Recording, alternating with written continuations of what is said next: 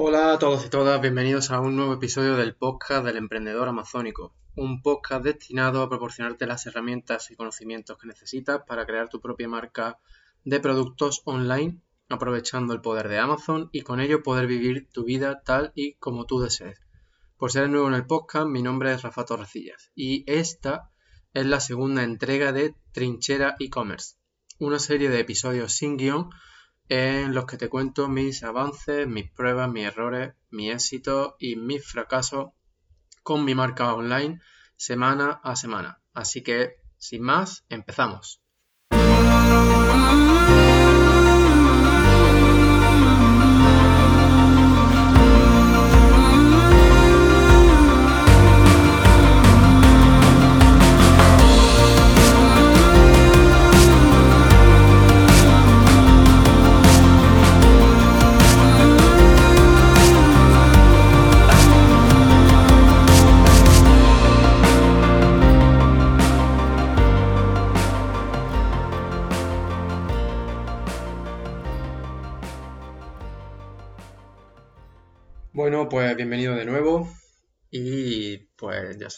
Esta segunda entrega de Trinchera e-commerce, que espero que te gustase la primera, el feedback por ahora está siendo positivo, si tú aún no lo has hecho, pues te agradeceré muchísimo que me mandes un email a rafa.emprendedoramazónico.com o que me dejes eh, tu opinión en alguna de en la plataforma que uses para escuchar estos episodios Mm, ya que así pues podré saber qué cambios tengo que ir haciendo para proporcionarte el máximo valor posible. Y bueno, pues una semana más y paso a contarte qué cosas he hecho esta semana, que para mí no ha sido muy larga, ya te contaré por qué al final, pero bueno, pues simplemente eh, empezamos con Amazon. En Amazon hemos subido, hemos modificado algunas de las imágenes de nuestro producto principal con el objetivo de añadirles contenido, es decir, que no sean simplemente imágenes, sino que sean imágenes que tengan texto, que se resalten eh, algunas características del producto, así como los beneficios que esas características proporcionan al consumidor. ¿Vale? Eh, ¿Por qué hemos hecho esto? Pues bien, por si no te has dado cuenta o estás iniciándote en, la venta en Amazon, hace unos meses Amazon modificó la estructura de los listings, de modo, de forma que eh, tanto, de forma que ahora tienen que las imágenes eh, aparecen en un lugar más importante. En, en la versión móvil de la página de la plataforma de Amazon eh, las imágenes son lo primero que aparece después del título. Es decir, ahora Amazon las muestra incluso antes que los bullets y antes que la EBC. Incluso en algunos listings los bullets ni siquiera te los muestra hasta que no llegas casi al fondo de la, página. Y en, y en la versión de PC, en la versión de ordenador, pues las imágenes ahora te las muestra como una especie de mosaico con las imágenes del listing que en algunos listings aparecen incluso antes que la página EBC, que el contenido A+. Em, y entonces, pues claro, esto lo que significa es que para que alguien que visita tu listing mm, obtenga la información de tu producto, tú tienes que usar esas imágenes, porque si las imágenes no le gustan, lo mismo esa persona ni siquiera va a seguir hacia abajo para leer la información que tú has añadido a tus bullet points o la información que has añadido en el contenido A+. Por lo tanto, las imágenes ahora son fundamentales. Siempre lo han sido, pero ahora son todavía más importantes. Y, con esto lo que me refiero es que todavía más importante que añadas este contenido, que añadas texto a tus imágenes. Em, por si te lo estás preguntando, esto no está en contra de los términos de Amazon. Amazon no te permite añadir texto, ni sellos, ni marcas, ni nada a la imagen principal. La imagen principal solamente puede mostrar el producto y el fondo tiene que ser blanco puro. Pero con el resto de imágenes, hasta la fecha, no se han pronunciado. Y no creo que se pronuncien en contra de algo que mejora la experiencia de compra del cliente. siempre y cuando, pues obviamente, lo que pongas en esas imágenes sea cierto, ¿vale? Entonces, pues nosotros eso, hemos modificado algunas imágenes para convertirlas un poco más de tipo infografía y así pues aprovechar este cambio y mm, proporcionar esa información que antes también estábamos proporcionando, pero no de una manera tan visual. Bien, vale, pues eso, eso por ahí. Luego la otra cosa que hemos decidido esta semana es respecto al pay per click. Te conté que íbamos a empezar a hacer algunas pruebas, pero esta semana pues, hemos recibido presupuestos de empresas de envío para el envío para un nuevo envío que estamos organizando desde China. Y los presupuestos que hemos obtenido por ahora son el triple de caros que el último envío que hicimos. Por lo tanto, esto, como te puedes imaginar, se come los márgenes. El triple de caro un envío se come muchísimo los márgenes porque no solo es el envío, sino que eso luego también va a afectar al IVA que, que se paga cuando se importa dentro de Europa. Así que bueno, esperamos nosotros tenemos la esperanza puesta en que cuando se acabe el año nuevo chino, pues los precios sean un poco más razonables y también pues con la esperanza de que la pandemia se haya suavizado, que haya más personas vacunadas y que bueno, pues que todo eso contribuya a que mm, los precios bajen un poco. Aunque también por otro lado, y esto pues simplemente especulación mía, pienso que la caída del transporte aéreo está afectando también al transporte marítimo, ya que se usan menos aviones, por lo tanto hay más demanda de, los barcos y suben los precios en los barcos. Por lo tanto, en ese sentido, pues ya, ya se irá viendo, pero vaya. Nosotros esperamos que bajen. Si no bajan, pues bueno, por ahora tenemos casi, casi un mes entero para, para ir pensando en un plan de contingencia. Tal vez el tren sea una alternativa. Vamos, lo iremos mirando y como siempre lo iré contando. Pero bueno, ¿esto cómo afecta al pay per click? ¿no? Pues el tema está en, como te dije, que queremos hacer pruebas con nuevos tipos de campañas de pay per click. Ahora, ¿qué pasa? Si tenemos la gran fortuna de que esas pruebas funcionan y se vende más, corremos el riesgo de quedarnos sin inventario antes de que llegue este nuevo envío. Y eso no, queremos que ocurra porque es lo peor que te puede pasar cuando vendes en Amazon, quedarte sin inventario mm, durante más de una semana o así. Por lo tanto, vamos por ahora a, aplazar estas pruebas o a hacerlas más espaciadas o a probar simplemente pues una cosita por aquí y bueno, sobre todo si vemos que se ralentizan las ventas. Si se ralentizan las ventas, pues sí que habrá que poner en marcha lo que ya teníamos pensado. Eh, pero si no se ralentizan esas ventas, pues vamos a seguir hasta ahora con el objetivo de no quedarnos sin inventario. Eh, y bueno, también te cuento esto porque sé que mucha gente se queda con la duda de qué, puede hacer, qué no puede hacer cuando se quedan sin inventario. Y bueno, lo mejor, como siempre ya te he dicho en el podcast, es que mm, gestiones tu negocio para no quedarte nunca sin inventario. Pero si te has quedado sin inventario o ves que te vas a quedar sin inventario, em, intenta que el producto se venda de manera natural hasta que te quedas sin él y luego cierra el listing. Pero no suba el precio una barbaridad para ralentizarlo, ¿sabes? A no ser que, que tú pienses que si gana tres días, pues ahí está bien. Pero bueno, ya te digo, si te vas a quedar sin inventario por menos de una semana, no te preocupes, tú sigue vendiendo tu ritmo normal. Si ya ves que te va a quedar sin inventario durante más tiempo, pues bueno, sigue vendiendo tu ritmo normal, porque así el historial de ventas que registra Amazon eh, no se ve dañado, tú cierras el listing y por, como es lógico, el ranking va a sufrir, pero eh, como tu historial de ventas fue bueno, cuando el algoritmo empieza a comparar, pues es probable que, digamos, como que te potencie un poco. También depende de todo el tiempo que hayas estado sin, inventario.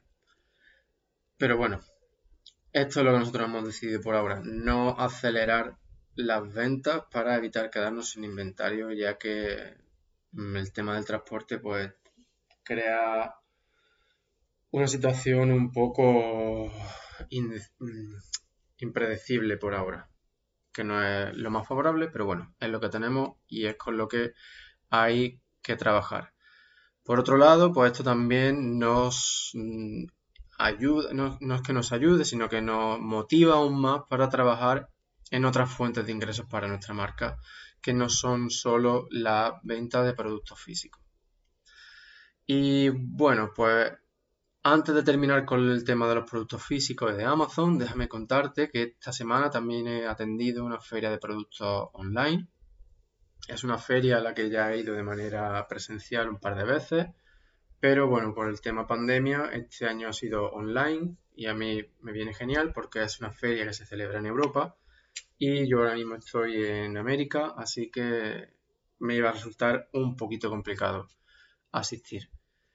Y bueno, pues eso, básicamente eh, me estuve investigando a los, eh, a los proveedores, a los fabricantes que han ido y me he puesto en contacto con todos aquellos que me han parecido interesantes para lo que yo quiero conseguir con mi marca, para el tipo de productos innovadores que queremos ofrecer a, nuestro, a nuestros clientes y futuros clientes. Y bueno, pues eso así ha sido. Si te interesa aprender más sobre el tema este de la, de las ferias de productos, ferias de proveedores, las trade show, eh, etcétera, eh, pues te recomiendo que te unas a la comunidad del emprendedor amazónico que lo puedes hacer a través de la, página web, tanto en la página principal, en la homepage, como en la página de este episodio. Y bueno, pues una vez que te unas, recibirás un correo con todos los bonus que he creado hasta ahora. Y uno de esos bonus es un vídeo en el que te cuento cómo puedes aprovechar al máximo la feria del cantón. Y bueno, en este caso era la feria del cantón online, porque a la feria del cantón yo no he ido de manera presencial, pero sí que he asistido de manera remota, además, online, en su última edición. Y bueno, básicamente pues eso, para que qué cosas debes hacer antes de que empiece la feria y durante la feria. Y como te puedes imaginar, pues esto aplica a cualquier otra feria a la que asista. Creo que es muy interesante que veas ese vídeo, ya que probablemente todo 2021 y parte de 2022 no haya ferias comerciales presenciales o, si las hay eh, va a ser bastante difícil llegar a los países, lo cual por otro lado va a hacer que los organizadores sean aún más reticentes a llevarla a cabo de manera presencial. Pero bueno, en definitiva, te recomiendo mucho que veas ese vídeo, totalmente gratuito y lo único que va a hacer es aportarte valor y bueno, pues si tienes cualquier pregunta sobre ese vídeo o cualquier otro de los bonus, ya sabes, simplemente mándamela a rafa arroba elemprendedoramazónico.com. Y bueno, eh, ahora pues te voy a contar lo poquito, mucho que he hecho en el tema de fuera de Amazon, del desarrollo de la marca fuera de Amazon. Y nada, pues como te conté en el episodio número uno, ahora mismo estoy trabajando en la creación de una, campaña para conseguir más emails, para aumentar mi lista de correos de potenciales clientes, que es lo que en inglés se conoce como un lead, lead, L-E-A-D, ¿vale? Que es el nombre y el email o alguna otra forma de contacto de una persona que forma parte de tu público objetivo. ¿vale? Y bueno, pues te contaba en ese episodio número uno que esta semana iba a trabajar en la creación de una landing page, una página a la que la gente llega y introduce su nombre, su email o, otra, o su nombre, su número de teléfono, etcétera. y obtiene algún tipo de bonus o sí, algún tipo de recurso. Y esto es lo que se conoce como un lead magnet, ¿vale? Es un imán para el lead. Es algo con lo que tú em, atraes a una persona o la incitas para que, la, para que te dé su email, ¿vale? Y bueno, pues como ya te contaba, esto, este bonus, este lead magnet, magnet, nosotros ya lo tenemos elaborado y ahora lo que faltaba era pues crear esta página web.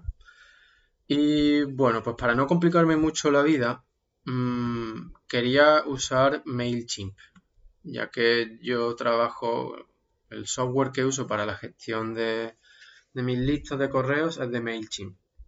Eh, y MailChimp tiene una, opción para la creación de páginas web. Sin embargo, no es específicamente para la creación de landing pages, ¿vale?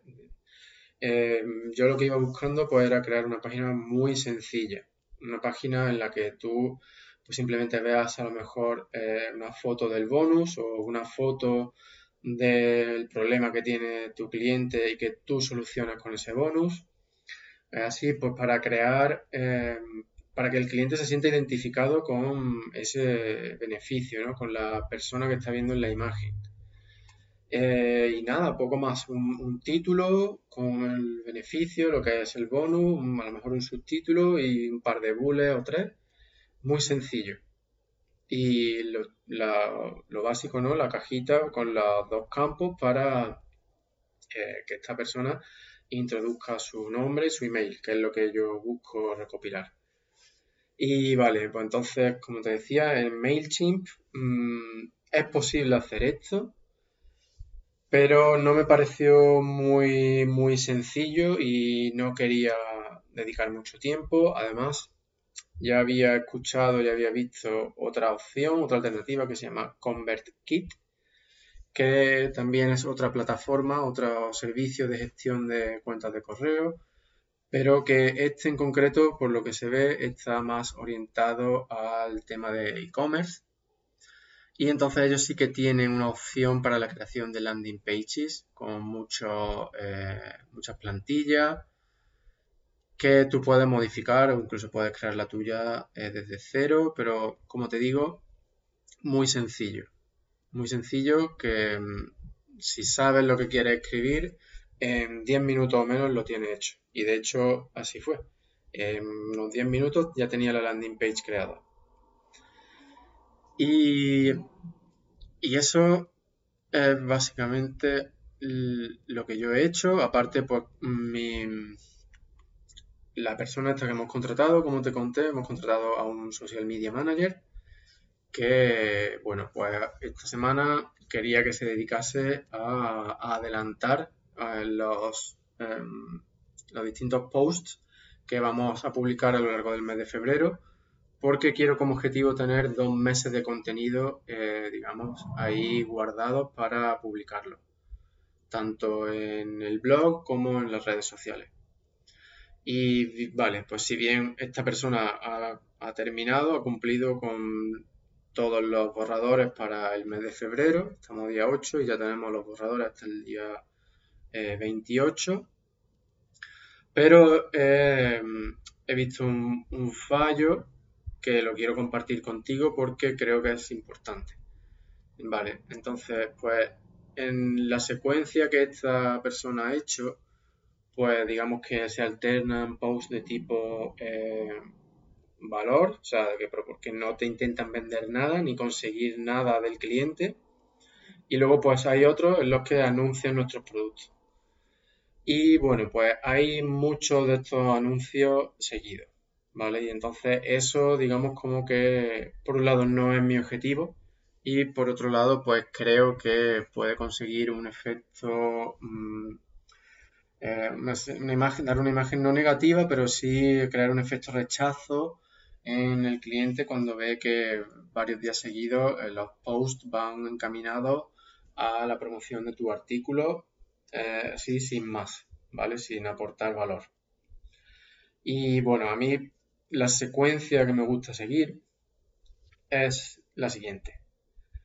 Em, son tres posts seguidos en los que tú aportas valor, un cuarto post en el que tú eh, o le pides algo al, visitante o le muestras un anuncio, una promoción de tus productos. ¿Vale? Después, dos días, dos posts más aportando valor. Y el siguiente, pues sería otro o de pedir algo o de promoción. Así, con la secuencia, imagínate, sería eh, mm, valor, valor, valor, eh, pedir, valor, valor, promoción y así pues se va repitiendo. De manera que la sensación global, la sensación general que tendría ese visitante es de que en tu cuenta se, esa persona recibe más de lo que él da. Y así pues, en cierto modo, digamos como que la balanza de valor universal ¿no? que esa persona tiene es como que mm, a lo mejor pues haces que se sienta en cierto modo, un poco más obligada a echarte más cuentas cuando le pides pues que, eh, te, que responda una pregunta o que mm, se descargue un bonus y te dé su correo a cambio o a lo mejor mm, comprar tu producto o el producto que estés promocionando, ¿vale?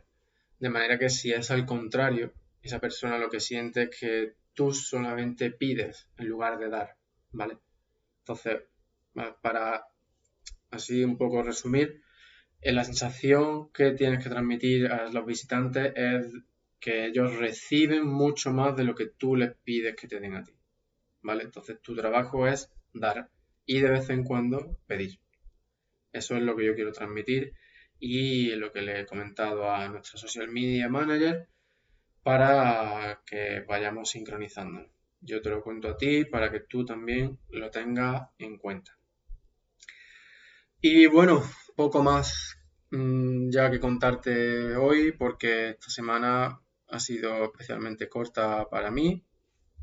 me he tomado unos días libres para viajar por México con mi mujer, ya que bueno, pues todo no, todo no puede ser trabajar.